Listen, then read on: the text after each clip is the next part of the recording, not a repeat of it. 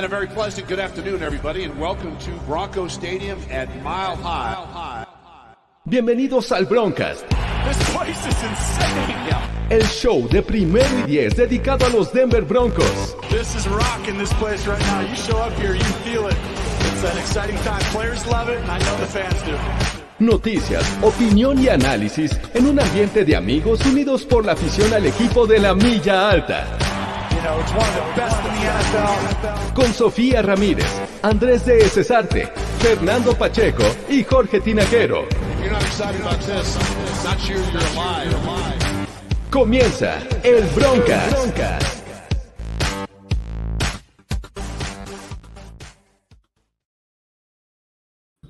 Hola, ¿qué tal amigos? Bienvenidos al Broncas, un dominguito en la tarde, ya eh, aún hay sol y hay mucha luz. Pon tu Pero- cámara, Jorge, pon tu cámara. ¿Mi cámara? Ahí está mi cámara, ¿o no estoy? ¿No, No me están estás, viendo? George. Caray, No, ahí viene sombra. Ah, ya, ya estás. creo que la señal anda media baja ahorita. Me, me, este, me pongo a trabajar en ello, problemas técnicos, problemas de origen, como decían antes. Pero bueno, estamos aquí para platicar de lo que hicieron los Broncos de Denver en el draft y, y no entregar cuentas, porque muchachos, no somos George Payton. No lo somos, eh, por fortuna, o, o no, no lo sé. Este, pero no nos culpen a nosotros por Justin Fields. No vayas tan, tan rápido, Fernando. Eso todavía duele. Oh, bueno, solamente estoy diciendo que no nos culpen a nosotros, ¿no? Este, Bueno. Nosotros no seleccionamos a Justin Fields. Pero bueno, antes que nada, déjenme saludar a los muchachos. ¿Cómo está, Sofía? Muy bien, muy bien. Emocionada de estar aquí, aunque tampoco busco un poco de reclamos de lo de Justin Fields. Vamos a evitarlo, por favor. Muy bien. Andrés, ¿cómo estás? ¿Ya listo para comer eh, ropa interior? No, no, no. A ver, yo, yo pago apuestas sobre evidencias. Si no veo evidencias, no se paga nada. Por favor, Ah, aún Moya. Qué bueno que hay video, ¿no? Hay video, todo está grabado, así es que bueno, vamos a verlo más adelante. Y Fernando Pacheco, ¿cómo estás, Fernando? Yo estoy bien. Ustedes cómo están. Yo estoy muy bien. Yo estoy muy bien. Qué payaso, Fernando, qué payaso. Y no les doy la espalda, pero pues creo que aquí se puede ver un poquito. Eh, El, Que yo el estoy 12 muy bien. El 12 es lo de hoy. El 12 Oye, es lo de hoy, muchachos. Fernando, nada más te, te, te encargo que ya subas de talla. O sea, ya no eres XS. Te lo juro que no. Ten- eh, mira, los que, los que somos de, de- de- de tamaño, este, de- no sé, este, de regalo, pues es complicado encontrar ropa de nuestra talla. Entonces, No, pero, este, pero eso es de, de- de niño, Fernando. Estás, Pareces estás el- buscando pero- tallas más pero, pequeñas. pero XL, pero XL, aclaro. Pareces el portero este de, Eduardo España. O ¿cómo, cómo se llama este? El Germán. Pareces Germán. Fernando, por favor. Bueno, pero es que, o sea, pues entiendan también, ¿no? Qué. Qué barbaridad. Pero bueno, vamos a empezar con este show que, que tuvimos que hacerlo en domingo porque creo que la información está calentita. La gente tiene mucha- muchas dudas, mucha incomprensión. ¿Qué pasó con los Denver Broncos? ¿Qué hicieron? Y vamos por partes. Llegó el jueves, llegó el día del draft, la primera ronda, en el que muchos nos ilusionaron, hay que decirlo, nosotros mismos también lo, quisimos creer, en que había dos opciones muy claras para el equipo. Una de ellas era la posición de linebacker, la otra de coreback, pese a que había llegado eh, Teddy Bridgewater recientemente a los Broncos y que posiblemente no tenían que dejar o no iban a quitar el dedo de- del renglón en el tema del coreback. Entonces, se fueron dando las cosas, eh, salieron los primeros tres corebacks, salió Trey Lance con los Niners, eh, obviamente Zach Wilson y Trevor Lawrence eran inalcanzables, pero dejaron la posibilidad de que Justin Fields llegara a los Broncos.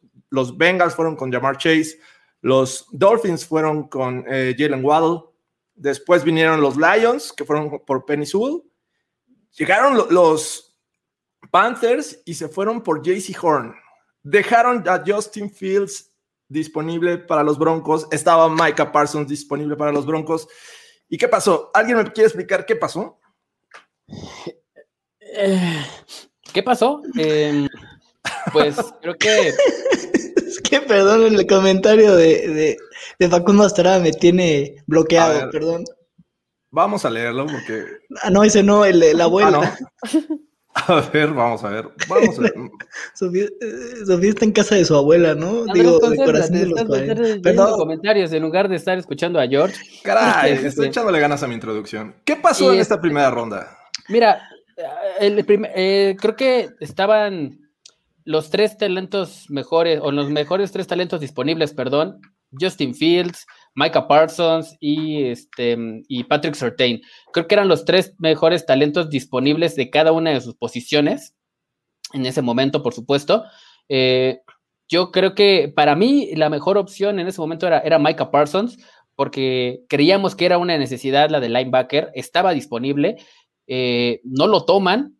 Eh, la lectura que yo tengo de esta situación es la siguiente. Estaba Justin Fields, pero Justin Fields no era, no era el hombre que buscaba George Payton y, y Big Fangio.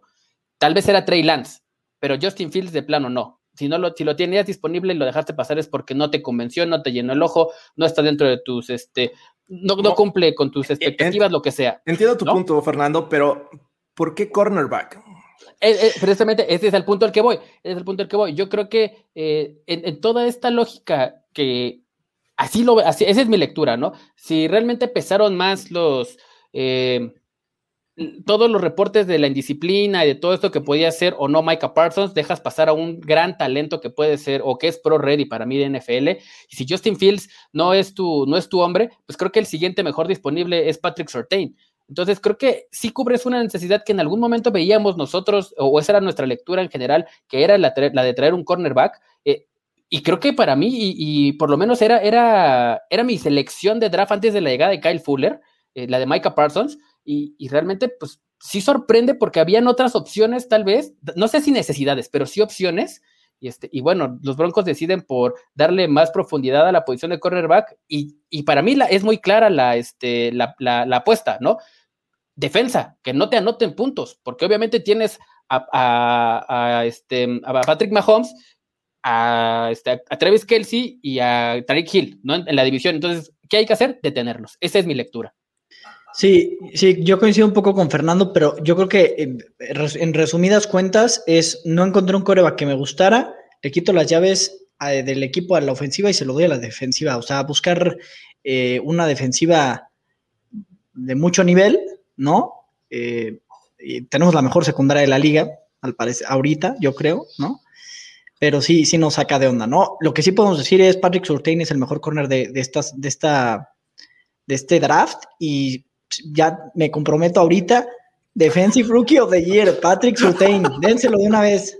Se cancela Wow. todo, ya, ni jueguen. Sí, creo que los, o sea, los dos van por el mismo camino que yo. Ahorita escuchamos bien a Jorge. Pero es eso, estaba el mejor jugador dentro de su posición, que ya lo habían visto desde antes de traer a Darby y a Fuller, donde, pues sí, era una necesidad para el draft y dijeron, ok, en vez de irnos a la tercera, cuarta, quinta ronda para encontrar eso, pues nos vamos por el mejor disponible y vamos a hacer esta defensa de las mejores, o la mejor, o sea, porque él había dicho que estaba dentro del top 3. Bueno, ahorita qué, ahorita realmente tienes a los mejores jugadores dentro de esa secundaria al menos. Y, y sí, o sea, yo también me sorprendí que fuera linebacker. Yo no quería Micah Parsons. Todo lo de off-field para mí es un no. Y ok, chance me sorprende, yo me trago mis palabras, acaba siendo el mejor jugador defensivo y se comporta y lo perfecto y lo, que ustedes quieran, pero yo no lo quería. Y entonces, si estás contemplando lo que es el, el jugador completo, pues sí, te vas por el mejor cornerback de todo el draft. Ya, no les gustaba este Justin Fields por una razón u otra. Yo no entiendo por qué no les gustaba, honestamente a mí sí, yo sí lo hubiera tomado, pero al menos como para asegurarme de que tengo un plan B y C, por si las cosas no me funcionan con Rulock, tener alguien que desarrollar. Pero sí entiendo lo que decir, me voy por el jugador que ya había visto desde antes y que ya me gustaba desde antes para una posición de necesidad.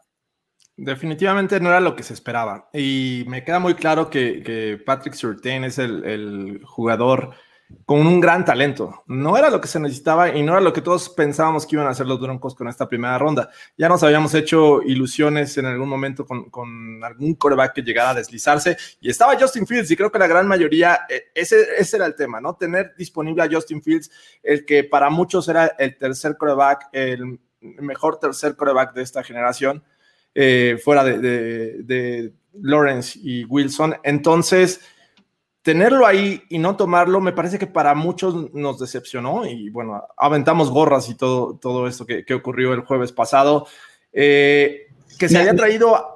Ni Alfredo Adame, Jorge, ni Alfredo Adame. Ni Alfredo Adame hace esos berrinches este, y ni mentadas de madre, pero bueno, eh, el, el punto es que no se necesitaba, habían traído eh, cornerbacks veteranos, el caso de Fuller, de, de Darby, eh, pero son jugadores que van a llegar eh, de entrada por salida, ¿no? El caso de Fuller firmó por un año, Bryce Callahan le queda un año, después, ¿qué vas a hacer? Y creo que ya cuando empiezas a desmenuzar toda esta situación, dices, ok, entonces me parece que no es tan malo, pero ¿qué va a pasar?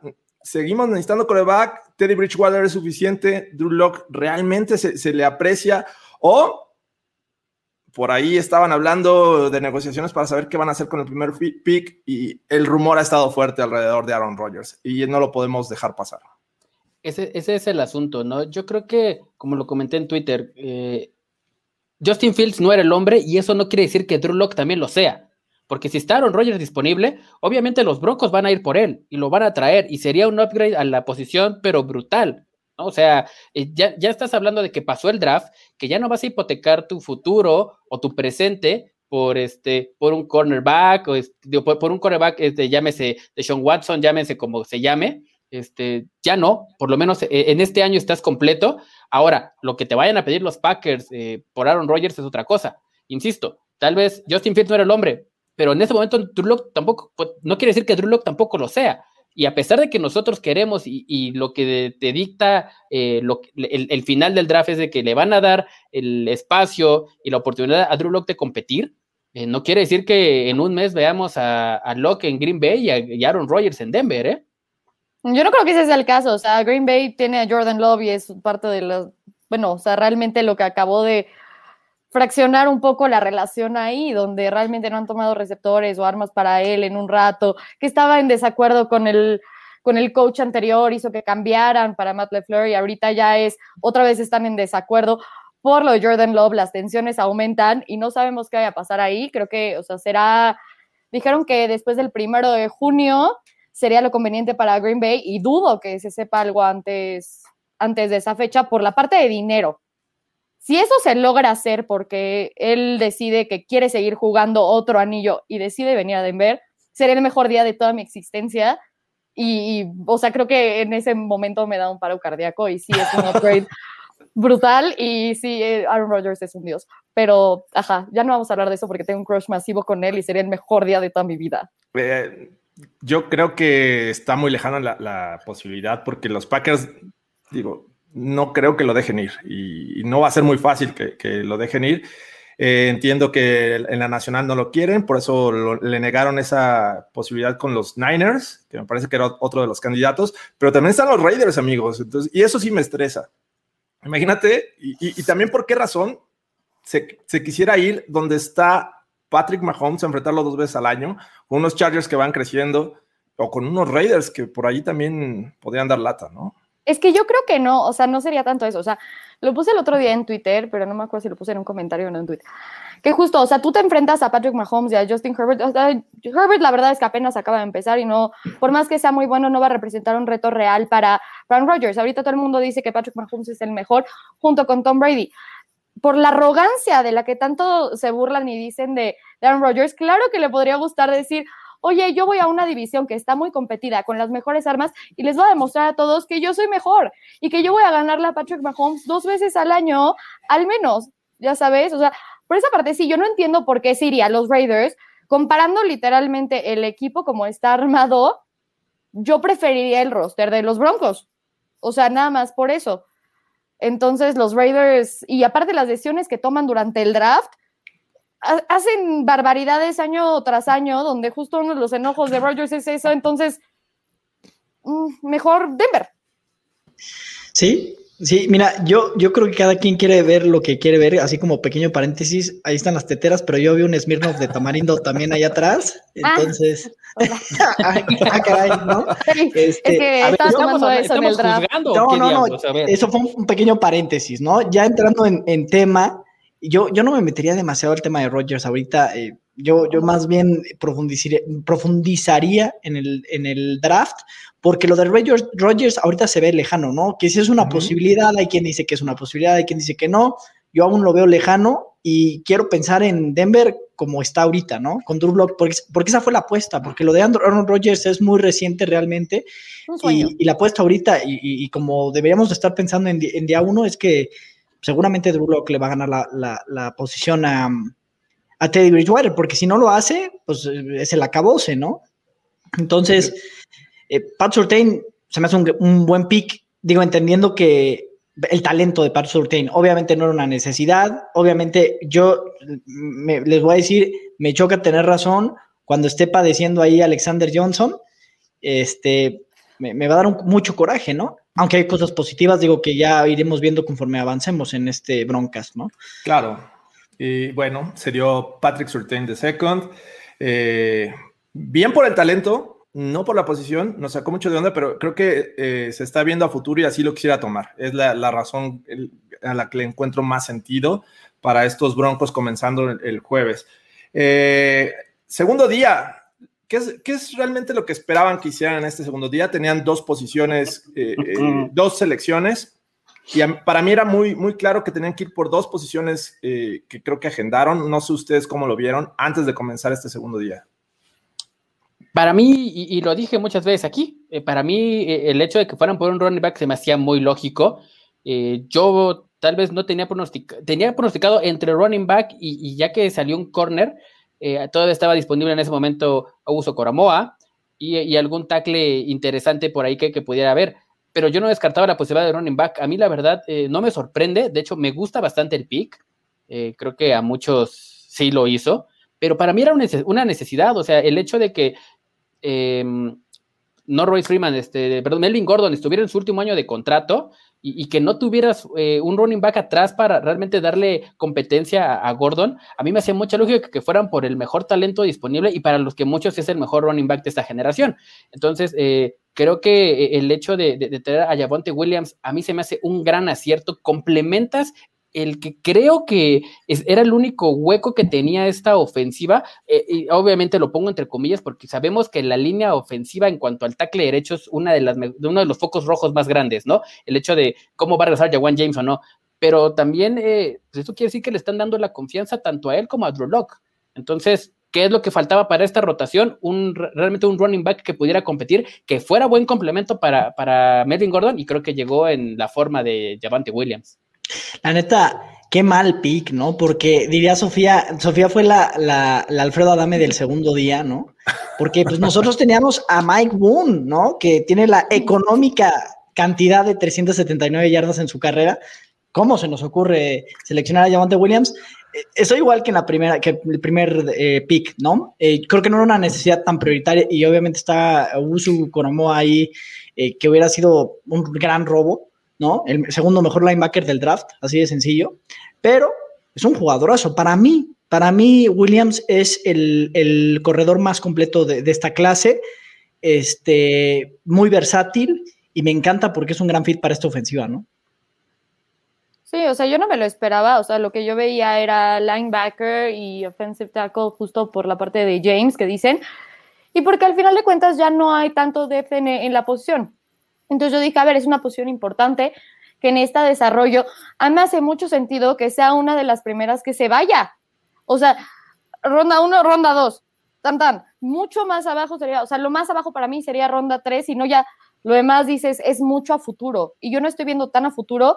Si James no sabemos, por más que juegue increíble este año, no sabemos qué va a pasar el siguiente, si se lesiona, si algo sucede ahí, lo que tienes es a Calvin Anderson. Y ok, tienes a un completo desconocido también junto, que, o sea, ¿qué, es eso? Para una de, la, de, las posiciones más importantes, yo no me esperaba running back, o sea, sí esperaba un running back, pero lo dije, mucho más abajo no me hacía sentido que este año lo tomaran tan arriba. O sea, al final de cuentas, Peyton se enamoró de ese running back, consideró como, como decía Fernando, de los mejores o el mejor del draft, y dijo, bueno, con él me quedo y hasta subió para tomarlo. Para mí es demasiado capital de draft invertido, que después hizo trade downs y, y se vio bien porque recuperó picks ahí, pero para mí es mucho capital de draft invertido en una posición de running back que puedes encontrar después. Él va a tener un impacto inmediato, es muy bueno y por esa parte me gusta porque realmente mejora la ofensiva de una manera brutal de un momento a otro, pero yo no lo veía venir. Y creo que un offensive tackle sí era una gran necesidad que mm, yo me quebraba la cabeza para saber qué pasó ahí que no lo tomaron. Segunda, también. Exacto. Esta, esta segunda ronda tenían el pick 40, hacen un trade con los Falcons para llegar a la posición 34, si mal no recuerdo. Era la tercera de, esta segunda ronda. Eh, me parece que ellos dan una cuarta y les dan una sexta a cambio de este pick, hacen swap y bueno, de esta manera yo les juro, también pensé que era eh, Jeremiah Augusto Coromoa, que era un tipo que no fue seleccionado en la primera ronda, un talento muy bueno, una posición que se necesitaba en los Denver Broncos, un linebacker que pudiera cubrir el pase también. Y no fue él, fue Javonte Williams, un, talento que eh, también se mencionaba que podría ser, eh, podría sorprender en la primera ronda, ¿no? E incluso salir, ser el primer running back en, salir de, de, este draft. No fue así. Los Broncos ven como que hay que adelantarnos porque nos lo van a quitar y saben del talento que tiene, ¿no? Me parece un buen complemento en este momento para Melvin Gordon. Eh, no sé si vaya a ser el futuro, eh, no lo veo como llevando todo el peso del juego terrestre de los Broncos. En este momento creo que le falta experiencia, pero creo que tiene un gran potencial. Vamos a ver qué pasa. No fue linebacker, fue running back. A todos nos, nos dejó contentos porque también es un, tipo con, con mucho, mucha calidad. Así es que Iba George Payton, iba bien, le quedaba una ronda en la tercera. Eh, ¿Y qué es lo que hacen? Empezar a bajar, empezar a bajar y acumular más este, selecciones. ¿no? Primero bajan con los Giants y después hacen otro trade con los Saints para obtener las últimas dos eh, selecciones de ese día.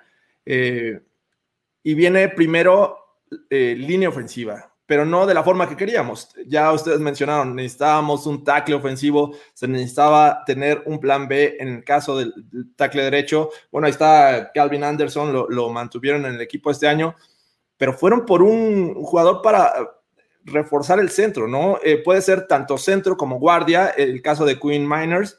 Eh, y, y, digo, ahorita tienes dos sólidos centros, ¿no? Reisner y Graham, y el que apunta a competir en este momento es con Lloyd Cushenberry. ¿Cómo ven este pick?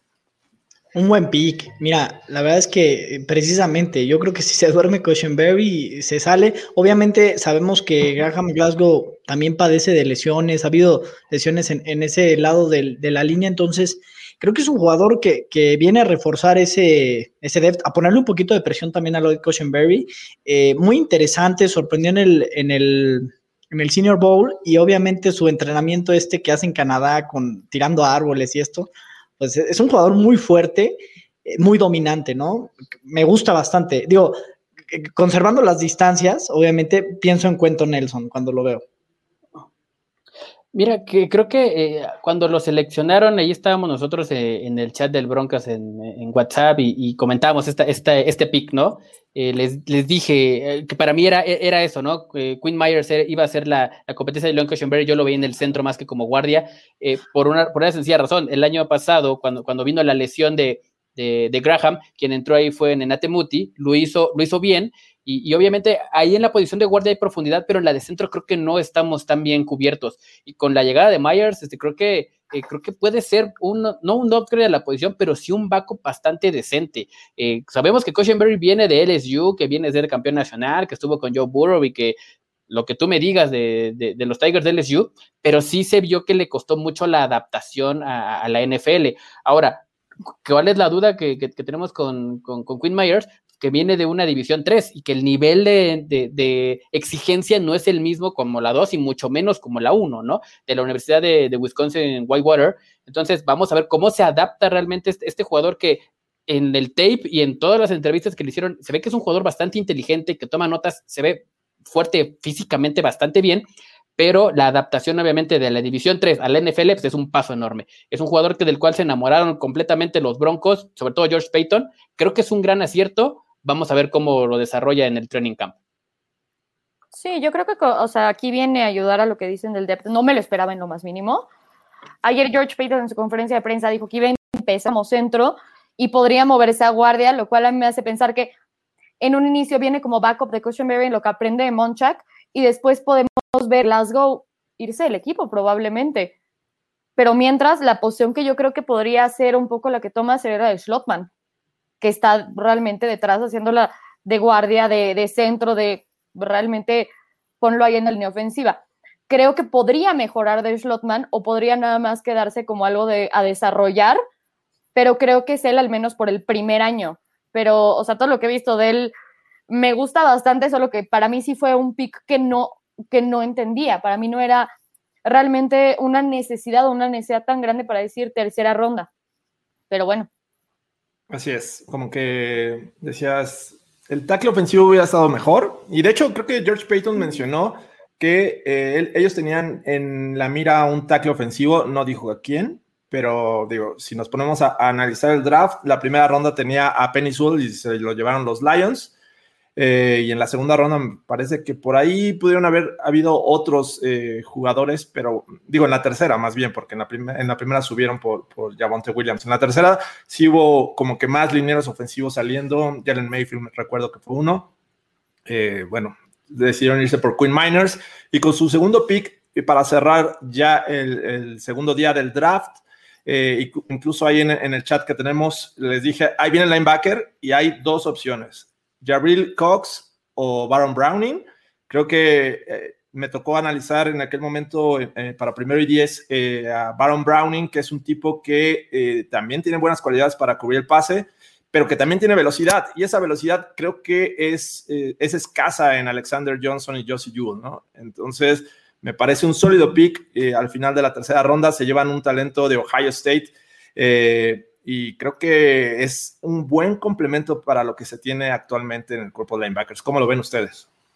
No, bueno, si, si yo agarro un pecero en Miguel Ángel de Quevedo, rebaso a Alexander Johnson. O sea, eso, eso es un hecho, pero, pero mira, lo, lo, positivo, mira, Baron Browning es un jugador que tiene mucho que desarrollar para mi gusto, tiene mucho potencial, tiene un gran techo, y creo que Big Fangio puede ser el que acelere ese potencial, ¿no? Como, como coach defensivo y que ha desarrollado muchos linebackers, eh, creo que en ese sentido me ilusiona mucho este pick, ¿no? Digo, obviamente nosotros queríamos eh, un Usu Koromoa, bueno, obviamente queríamos a, a Micah Parsons, pero, pero este fue el que, el que estuvo, de que tiene talento, tiene talento, el tema es estará listo día uno, ¿no? O sea, ya me vi en la semana 3 haciendo corajes con Alexander Johnson, la verdad. A mí lo que me gusta de Browning, eh, viendo el tape el día de ayer, de hecho lo, lo, comentábamos ahí un ratito, es la versatilidad que tiene. Puede jugar afuera, de hecho lo, muchas veces lo alinean en la parte de afuera como linebacker externo. Oye, Fer, para, eh, dame un segundo, me voy a desconectar para arreglar mi tema de internet, parece que estoy friseando. Este, en lo que siguen avanzando, y ahorita regreso en dos minutos. Ok.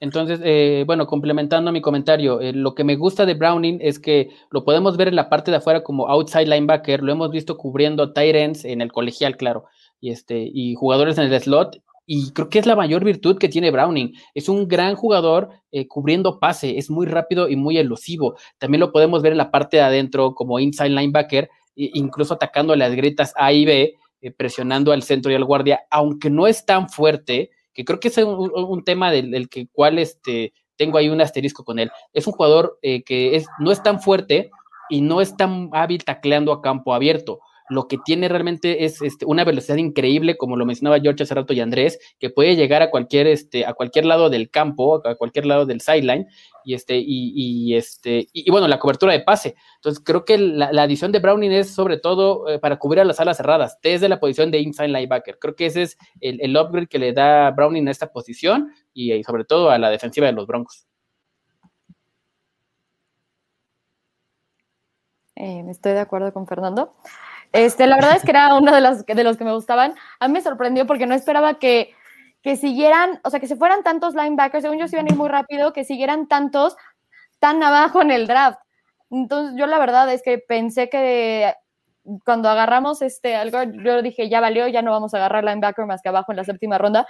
Era de los que justo puse en el grupo y tuvimos la discusión sobre si en inside o outside. Yo creo que es eso como la versatilidad que dice Fernando, estoy muy de acuerdo, donde se puede utilizar. Creo que al final de cuentas viene por la agresividad y porque es muy rápido a ver, a cubrir, para mí, lo vuelvo a decir, a Josie Jewell por sus deficiencias físicas para juntarse con Alexander Johnson, que también es muy físico. Entonces serían un buen pairing. En lo que el siguiente año que se acaba el contrato de Alexander Johnson, Sternad.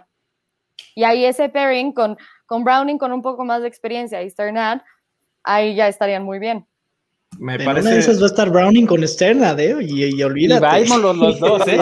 y vámonos los dos. y este, nada, te platico, Austin Schlottman ya vació su locker, está en su casa, tenlo por seguro. Después de ver el draft de ayer, se dijo, bueno, adiós, igual Royce Freeman dijo, Muchas gracias. Y a ver, pregunta para ustedes. Eh, fueron cuatro jugadores seleccionados en esto, en este, los primeros dos días del draft. ¿Ven alguno eh, como titular inmediato? Ah, Sortain, por supuesto, va a estar del lado opuesto donde, de, Fuller. Este, y esperaría que el slot lo, jugara Callahan. Mm.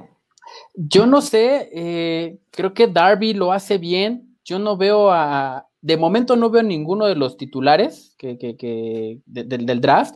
Yo creo que Fangio se la va a jugar con, con, el jugador que trajo del Washington Football Team, con Kyle Fuller y con este Bryce Callahan en, la secundaria. Eso es lo que yo veo. Es un shot corner, ¿eh? Jalen Ramsey 2.0, por favor, Fernando, no le faltes al respeto. No, no, no, no, lo sé, lo sé, no, lo sé, no lo sé, lo sé, y me gusta lo que hace, pero creo que la veteranía va a pesar más que la novatez. Por, ese, por esa razón, en la semana uno no lo veo como titular, en la semana uno. Sí, también trajiste esos contratos a esas personas con tanta experiencia para, o sea, cubrir las necesidades que tenías. No vas a poner ahorita al rookie cuando se tiene que adaptar al sistema, que el sistema de fan yo dicen que es muy complicado. Entonces, en lo que se adapta, chance lo ves a la mitad de la temporada o incluso en el, si quieres, tercer, cuarto partido para ver cómo va funcionando. Pero yo el que veo realmente entrando luego, luego es a Williams. Oye, pero espera, entonces, nada más para aclarar, a ver, es un cuate que viene de Alabama, ¿no? De los Cherokees, ¿no? Por supuesto. No, o sea, ya y sé, lo seleccionaste, lo seleccionaste con un pick súper alto, ¿no? Y ahora me vas a decir que no, pues vamos a ver si, si la segunda temporada, o sea, no, yo, no, no, yo, me infarto, ¿eh? yo, yo, me infarto, yo me infarto, porque, porque, ahí podríamos haber agarrado a Micah Parsons y Micah Parsons el día uno estaba ahí jugando. Y si Patrick Surtain no inicia día uno, yo sí cuestionaría un poquito, o sea, o, o si no tiene la, la posibilidad de competir por un puesto, yo sí cuestionaría muchísimo el pick. O sea, ¿para qué seleccionas un corner en primera ronda con el pick 9? Para, para sentarlo hasta el cuarto partido ahí y darle dos snaps. No, no. no. o sea, yo, creo que va a ser algo rotacional donde depende del partido que estés jugando y cómo le está yendo. Ya de, o sea, entrada donde dice, ¿sabes qué? Tú siéntate, jugador experimentado, y voy a poner al rookie, yo creo que sí puede tomar al cuarto partido donde en lo que va aprendiendo bien el sistema de y depende a quién te estás enfrentando, es el sistema que tienes ya que tu secundaria está muy completa. O sea, es lo que digo, no que no vaya a jugar desde el principio y te vas a esperar cuatro años a ver si ahora sí me funcionó el pick. No, tampoco. Me parece, y, no sé cómo lo vean, estoy de acuerdo con, Andrés, el tomar un, jugador en el top 10 implica que lo tienes que usar inmediatamente. Entonces, esto eh, prende las alertas para otros jugadores que ya están en el roster. Y me parece que Bryce Callahan en una de esas lo podrían cortar eh, de aquí a que inicie la temporada. Ha sufrido de lesiones ha sido un, jugador que, no jugó el primer año y el año pasado, aunque creo que fue el mejor de la defensiva secundaria, también tuvo lesiones. Eh, no puedes confiar o poner todos tus huevos en esta, esta canasta. Entonces, me parece que la llegada de Fuller con Patrick Surtain podrían ser los dos cornerbacks y por ahí Darby y, este, y también el novato que agarraron el tercer día, que, me gusta mucho para Nickel. Eh, robazo, robazo, ¿eh? Eh, podrían ahí estar haciendo una, combinación bastante atractiva. Yo creo que Bryce Callahan podríamos eh, hablar de que es de los primeros candidatos en salir en este offseason. Así es que, atención, yo creo, yo sí veo a Patrick Surtain. Javonte Williams tiene que tener una rotación. Creo que lo vamos a estar viendo. Me sorprendería Queen Miners. Creo que Cushenberry ah, ah, tiene que arrancar como titular, salvo que pase un milagro con Queen Miners, que me parece un producto con gran potencial, pero que, como bien dice Fernando, eh, la experiencia y el nivel de, juego no es el mismo que otros jugadores, así es que vamos a ser pacientes. Y bueno, Baron Browning, me parece que quarterback de, este, en cuestión de, de Nickel va a estar ahí. O sea, y tiene que estar. Estos cuatro jugadores me parece que van a tener mucha participación. Patrick Surtain sí lo veo como titular inmediato. Y bueno, vamos al tercer día del draft, donde los Broncos tenían eh, cinco selecciones, me parece que eran dos de, quinta ronda, no tenían cuarta, y tres de, séptima. Entonces, bueno, transcurrió la cuarta sin, este, sin mayor noticia, no hicieron ningún trade-up, pero en la quinta, pues porque nunca es suficiente y porque la defensiva secundaria es algo que adolecieron la, temporada pasada, eh, esos juegos contra los Raiders, contra los Falcons, que en la que no jugaron muchos por lesiones y tuvieron que recurrir a, este, al practice squad y a ver quién más estaba disponible. Llegan dos safeties, dos safeties que en lo personal me encantan y me gustan mucho. No los veía yo en mi top 5. Alejandro Martínez tenía en su top 5 a Caden Stearns de, los Longhorns. Eh, pero Jamar Johnson también es otro safety que tiene un gran talento y tomar ambos en quinta ronda, la verdad, me pareció algo interesante. También sabemos que Karim Jackson está por un año más. Se recontrató, bueno, se le dio una extensión de contrato a Justin Simmons, pero me parece tener dos safeties de esta calidad para crecer este año y, que sea tu futuro en la quinta ronda, me parece un win para estos Broncos. Yo creo que nos deberían de, poner una multa o algo así, porque tuvimos dos robos en, el tercer día. este, la verdad, a mí específicamente, Jamar Johnson me gusta muchísimo. Kaiden Stearns es un jugador muy físico que para mi gusto puede aportar muchísimo eh, instantáneamente en equipos especiales, ¿no? Los equipos especiales, bueno, Sofía ha hecho unos corajes eh, impresionantes por los equipos especiales y creo que en este draft hay varios jugadores que pueden tener un impacto inmediato ahí en, equipos especiales. Eh, a mí Jamar Johnson, insisto específicamente, me gusta muchísimo. Sí, yo coincido aquí con Andrés. Creo que me gusta más Jamar Johnson que, que, este. Ay, se me fue el nombre del otro cornerback. Caden Stearns. Eh, me, gusta, me, gusta más Jamar Johnson. Creo que, creo, creo que es más. Eh, como dice en Estados Unidos, ¿no? más ball hawk, creo que tiene más presencia de balón, creo que, creo que va, eh, tiene muy enfocado bien dónde está su posición, lee muy bien al coreback, creo que es un jugador que puede aprender bastante bien de, Karim Jackson, que obviamente se va. Y este es, el, este es por, el, por el cual el movimiento de los Broncos de tener dos safeties en la, en la misma ronda, ¿no? Eh, tal vez eh, el que querían más adelante o, más abajo se lo llevaron los Raiders, porque seguramente se lo llevaron los Raiders, porque agarraron tres y tres de muy buen nivel. La verdad es que se lo llevaron de, tres de muy buen nivel. Entonces creo que del resto que quedaban, los Broncos se llevan a dos jugadores que que creo que van a dar mucho que, aportar al equipo, pero sobre todo Jamar Johnson de Indiana, creo que es, un gran robo y puede aprender bastante bien de esta defensiva de Big Fangio. Sí, de acuerdo. Justo lo que dijo Peyton fue que vio a Johnson ahí, dijo, ya sé que acabo de ir por safety, no me importa, es que no puedo dejar pasar este talento yo lo que le dije ayer a Fernando es que uno viene a reemplazar a Karim Jackson, otro viene como profundidad y justo Special Teams, que ahorita lo acaban de nombrar, entonces me parece muy curioso que las cosas que literalmente puse ayer es como, wow, o sea, estamos como muy sincronizados en esto sin haber hablado al respecto. Para mí lo que me pareció muy bueno de, o sea, bueno, Stearns al principio la, la parte de vi las lesiones que había tenido y obviamente eso preocupa por más que sea muy atlético, lo que sea, sí preocupa ciertas lesiones y que pueda ser propenso a, ¿no? Pero tienes un muy buen jugador ahí que te da profundidad y en ese momento tu posición y tu equipo van hacia arriba si ese es tu, nada más tu depth piece. Y para, para Johnson, o sea, justo vi uno que decía que era, este, ¿cómo se llama? Que cuando un coreback lanza, cuando está él, literalmente su pase rating era de 31%, algo por el estilo.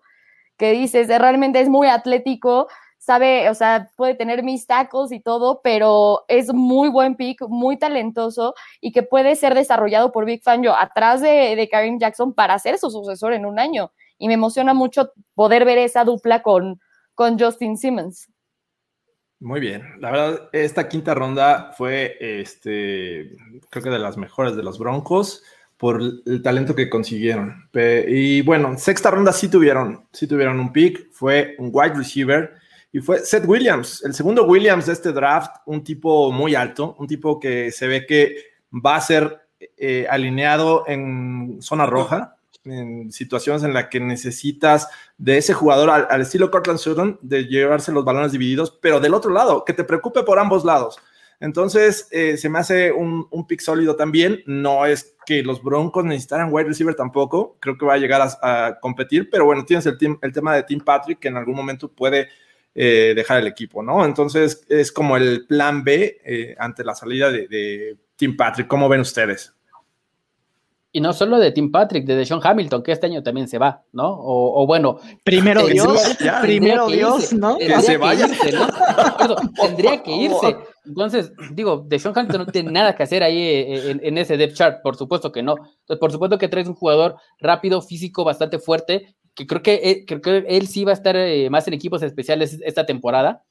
Eh, y me gusta mucho lo, lo- lo que mencionas, ¿no, George? Realmente es un jugador que le gusta mucho el uno a uno, que es bueno en el uno a uno, que tiene manos muy seguras y, y sobre todo que es muy físico. Que él realmente sabe meter bastante bien el cuerpo, e incluso cuando se ve superado por, este, por posición, eh, eh, usa ese físico para, para recuperar la misma y, buscar el balón de alguna manera. Entonces, creo que me- lo que más me gusta de este jugador es que es, es muy competitivo. ¿Sabes? Eh, y, es este, y es el, tipo de jugadores que creo que le caería bien a esta, a esta rotación de, receptores, que, que podría ser gran complemento con la posible salida de Tim Patrick el siguiente año, y espero que se vaya hasta de Sean Hamilton.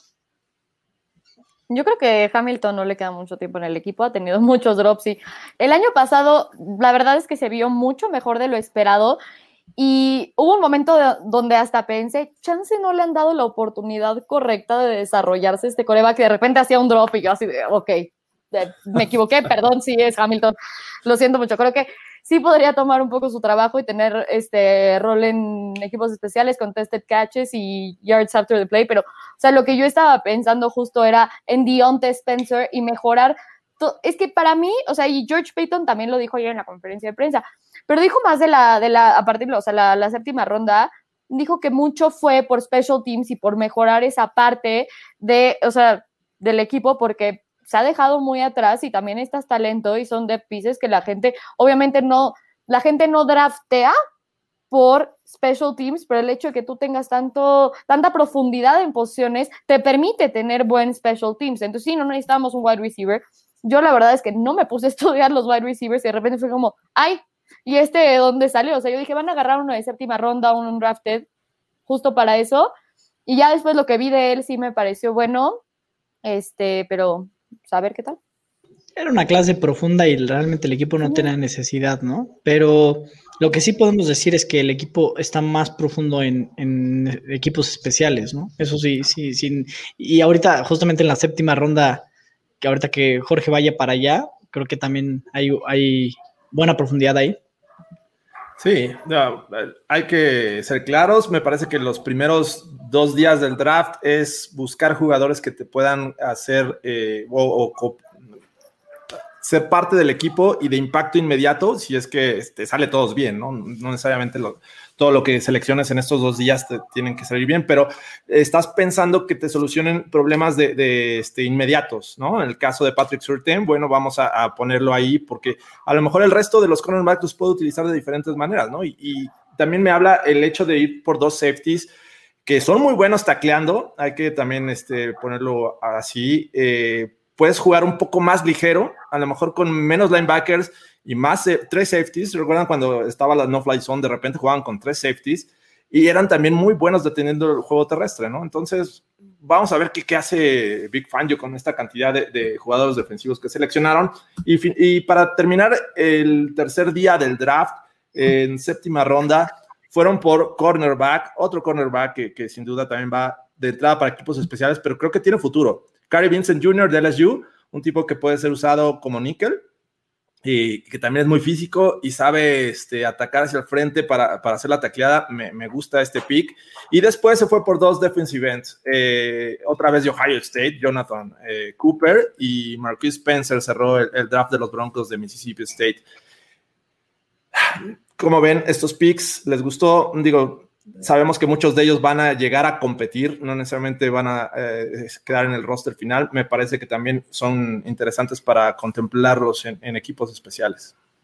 Mira, yo, yo si fuera Isan Bassi estaría muy preocupado por, por Kerry Vincent. Sí. Este, porque Isan Bassi tuvo un papel bastante decente el, el año pasado y se espera que compita por un puesto en la plantilla, pero obviamente con tanta profundidad en, este rubro, y bueno, ya lo decía Jorge, el mismo tema de, este Bryce Callahan, ¿no? Entonces, eh, Vincent es un jugador que, que, tiene mucho potencial, es muy atlético, eh, y pues si pule un poquito la, la técnica y se, y se vuelve un poquito más disciplinado, puede ser un jugador con un gran potencial, ¿no?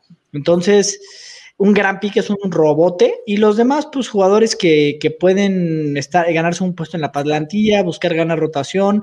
Por ahí el caso de, de específicamente de, de Jonathan Cooper, pues tiene talento, eh, puede aprender un poco detrás de Von Miller.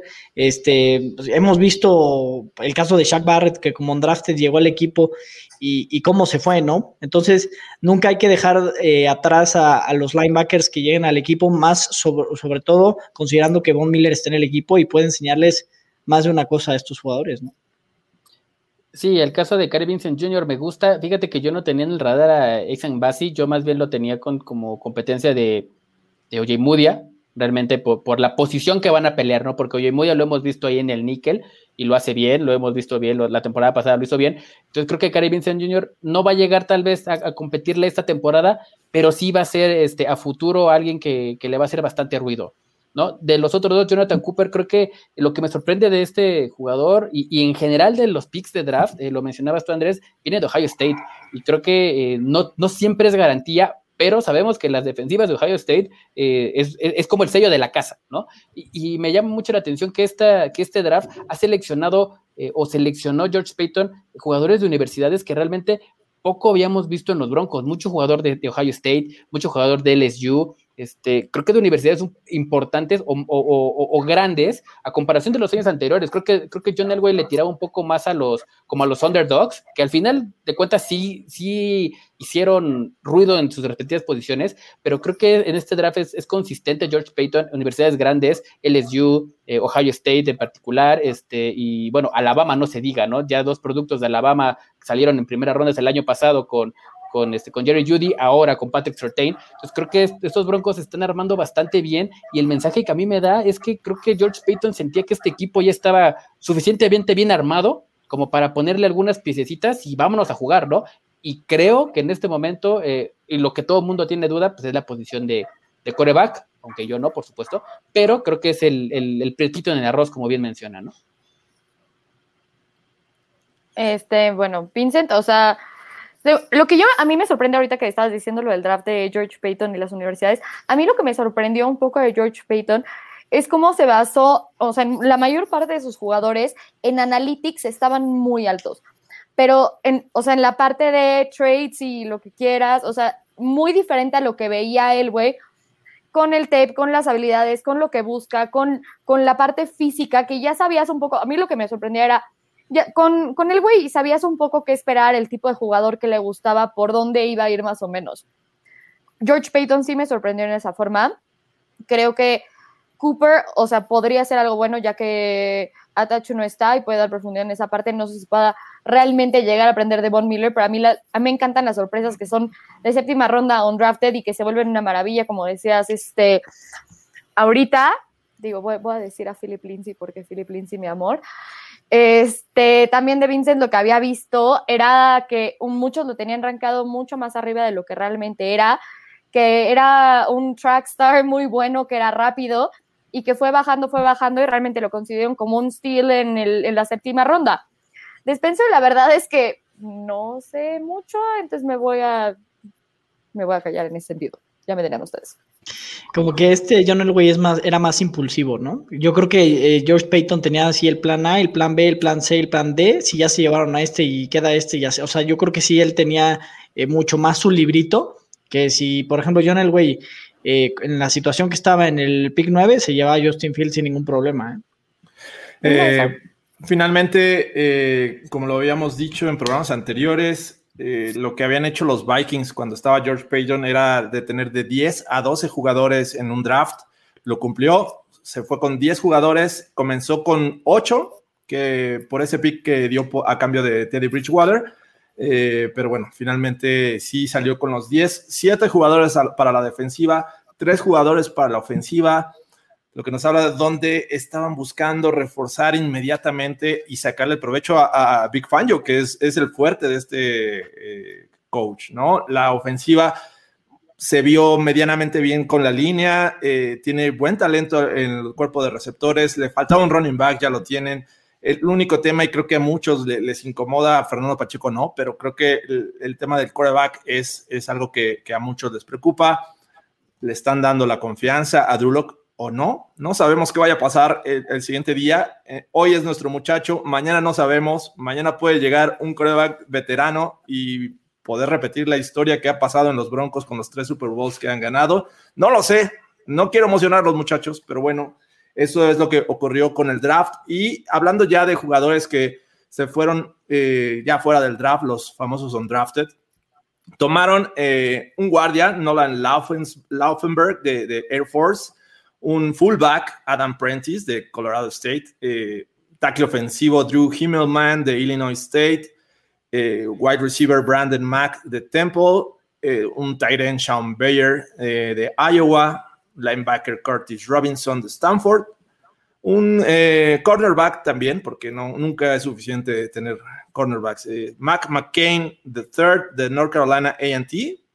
Eh, un pass rusher, Andrew Mintz de Vanderbilt. eh, Warren Jackson, un wide receiver de Colorado State.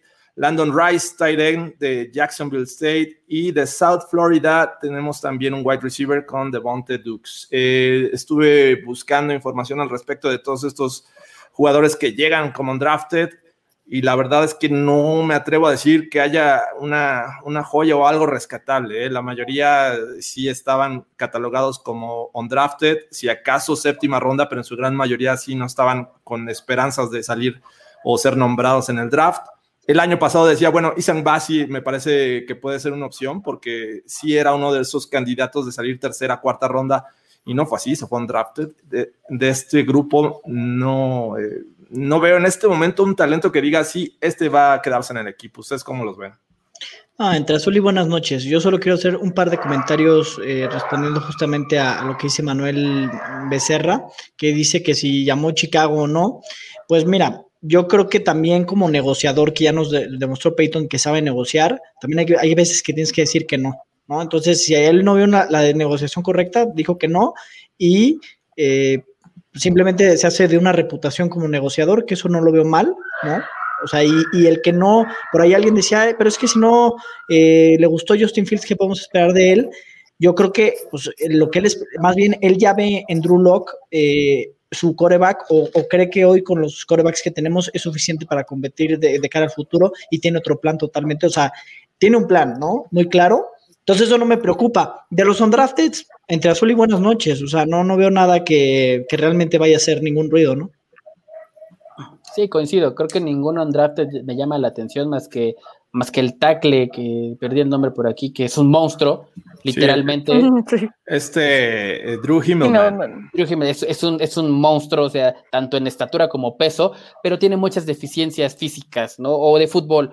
Eh, es, es, lento para moverse lateralmente. Básquet, tal vez, ¿no? Eh, sí. jugó basquetbol exactamente, pero, pero creo que la adaptación le está costando un poco de trabajo. De ahí en fuera creo que na, nada, nada que rescatar. Este, esperemos que salga una joyita por ahí, algún, algún diamantito que, que nos pueda sacar esto después de, tanta presión en, en, en, cuanto a undrafted. Y lo, de nada más complementando lo, lo que dice Andrés de, del coreback, ¿no? Este, efectivamente, creo que Drew Locke es, es el, el, hombre en los Broncos, tanto para George Payton como para, para Big Fangio, y, pero pues, no hay que descartar la llegada del veterano así vamos a dejarlo, ¿no? Hasta ahora, y, y este, y, para los Broncos, este vez, por lo menos, eh, Drew Locke es el coreback titular de los Broncos. De acuerdo.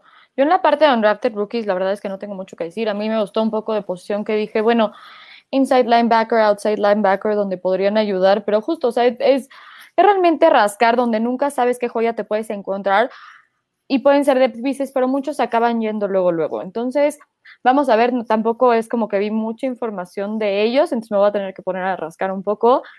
Este, pero lo que sí vi es que a Mince o Mincy, o ¿cómo se llama el outside linebacker? Sí le garantizaron 85 mil dólares. Entonces, algún tipo de rol va, va a tener, o sea, algo que no, es superior a los demás undrafted. O sea, desfalcó? ¿Andrew Means? ¿Andrew ajá, Means? Este. Okay. Este, sí, justo a ese. Es que va a lavar las toallas. Algo él, diferente. Él va a lavar las toallas, entonces por eso le garantizaron dinero, ¿no? Puede ser que sí, yo, yo me ofrezco ¿eh? la siguiente vez, y más si va a estar Rogers en nuestro equipo, por favor, lo que sea, lo que sea. El 12 es el de hoy, muchachos. Vamos a prender las veladoras. Todos los que... ¿Por qué quitaste el Smirnov, eh, Sofía? ¿Ya te lo Porque quieres lo beber? Porque lo pasó para enfrente, porque lo pasó para enfrente. Gran estrategia, ni me, ni me di cuenta, que creo que fue cuando me salí, pero bueno, está bien. Es momento de, dar calificaciones, amigos. ¿Qué calificación le dan al primer año de George Payton al frente de un draft de los Broncos? Creo que es súper difícil dar calificaciones de draft. Después, Comprométete, obviamente, Fernando, comprométete. Yo le voy a dar, yo le voy a dar una B más. Yo le voy a dar una B más. Me gustó, me gustó mucho. No me atrevo a darle una A, la verdad, porque creo que sí, a pesar de que toma los, los, los talentos que creo que eran los mejores disponibles, tal vez no cubre necesidades. Entonces, por eso yo me quedo con una B más.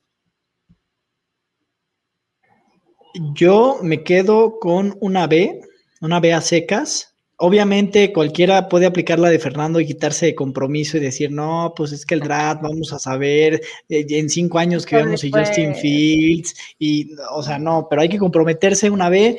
Creo que se toman algunas posiciones buenas. Creo que también hubo algunas adversidades en el draft eh, en el momento. Y yo creo que por algo no, no cambiamos con Chicago, porque yo también, o sea, se, se dice que, que habló Chicago, y si no bajamos fue por algo. Entonces, eh, pero me gustó, hay muchos jugadores con mucho talento, pero todavía falta ver cómo, cómo llegan, ¿no? Sofía.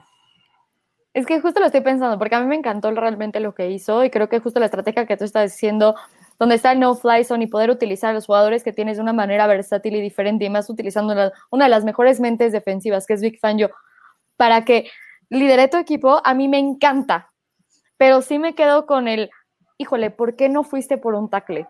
Y ahorita, o sea, lo dijo en la, en la conferencia de prensa, o sea, todos dicen que Justin Fields, ok, Justin Fields no le gustó, pero hay muchos tackles que sí estaban ahí, que sí podía haberlos tomado.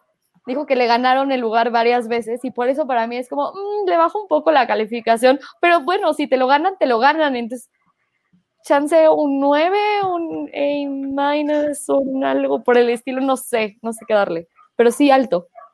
Sí, yo creo que eh, hay que verlo, hay que dividir el, el draft de, de los Broncos. Me parece que en cuestión de necesidad no se hace lo que se esperaba. Dejan eh, de tomar tackle ofensivo y coreback, que eran dos posiciones que parecía que lo iban a hacer. No, no fue así. Pero en cuestión de talento, me parece que hace un gran trabajo eh, George Payton, ¿no? Sobre todo en rondas tardías donde encuentra talento que dices, wow, estaba disponible y qué hacían por ahí. Y bueno, se encontró dos safeties de gran calidad, un cornerback también, un wide receiver que te puede ayudar en, en zona roja que también han adolecido estos broncos. Entonces, me parece que igual voy con una B, si es que usamos esta métrica, si fuera eh, del 1 al 10, un 8.5 por esa cuestión, porque creo que en necesidad estuvo un poco abajo, pero en talento está arriba. Así es que por eso le doy el 8.5 y con esto me parece que cerramos esta edición de, del draft calificando el, a los Denver Broncos en lo que fue este fin de semana movido. Llegaron jugadores nuevos, llegó la esperanza, no en la forma que muchos queríamos, las gorras salieron volando, mentadas también, pero bueno, vamos a darles el beneficio de la duda, que creo que es lo que mejor podemos hacer en este momento donde todos están 0-0. Habrá jugadores que todavía van a ser cortados. Eh, viene el, el, entrenamiento. Vamos a esperar que Drew Lock tenga un buen off-season, un buen training camp, eh, que realmente ya tenga un entendimiento con Pat Shurburg, que aproveche el regreso de, de este, Albert O, que, que, también creo que empezó jugando bien y se lesionó. Eh, Cortland Sudon, lo extrañamos. Von Miller.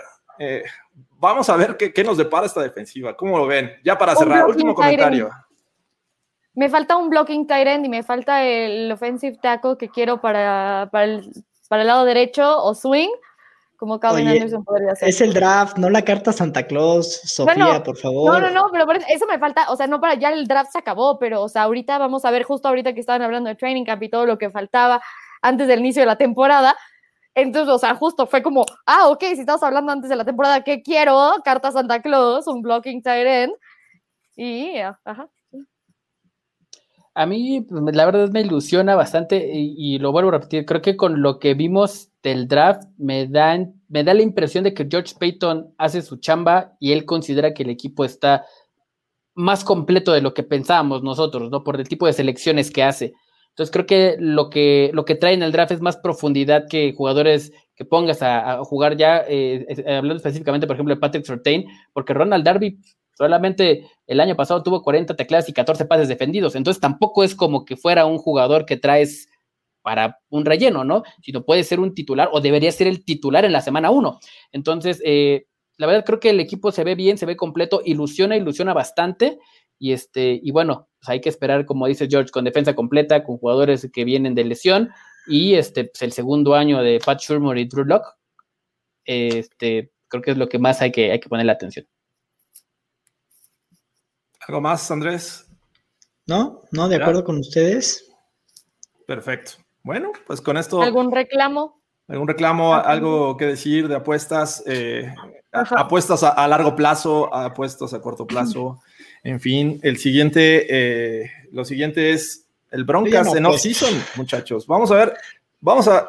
Hay sorpresas, posiblemente no en este canal, posiblemente por ahí me dijo la producción que hay la posibilidad de hacer otro canal exclusivamente de los Broncos.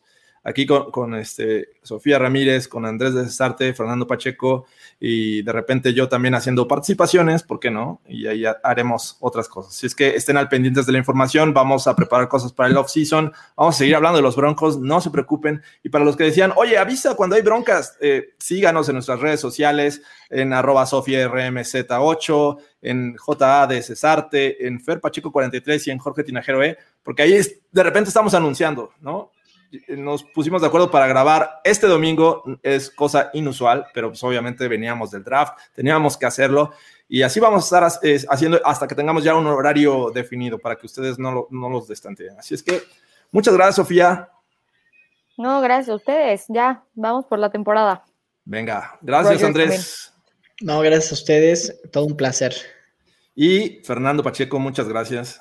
Gracias amigos, Lord Deudor, por ahí dice Aaron Moya, me encanta Lord Deudor, este quiero ver que pagues José Andrés Cesarte. Y yo quiero este, evidencias, y, rápido y rápido, este dos este dos comentarios, bueno un comentario para mi amigo Edu Villarse y para mi amigo este Charolastra. Aquí está el coreback titular, amigos. Aquí está el coreback titular, entonces ya no se enojen, disfrútenlo y véanlo ganar, disfrútenlo y lo vean, véanlo ganar. Es un número 12, muy bien. Es un número 12. Acostumbrados besos babeados para todos. Ya, ya le borré el apellido de, la espalda, así es que no se preocupen por eso. Gracias, amigos, todos los que estuvieron conectados eh, aquí en vivo. Eh, tuvimos buen rating. Y para los que lo ven y, lo escuchan de forma diferida, también gracias. Nos vemos hasta la próxima. Denle like, sigan el canal, denle palomita, activen sus notificaciones. Hasta la próxima. Bye.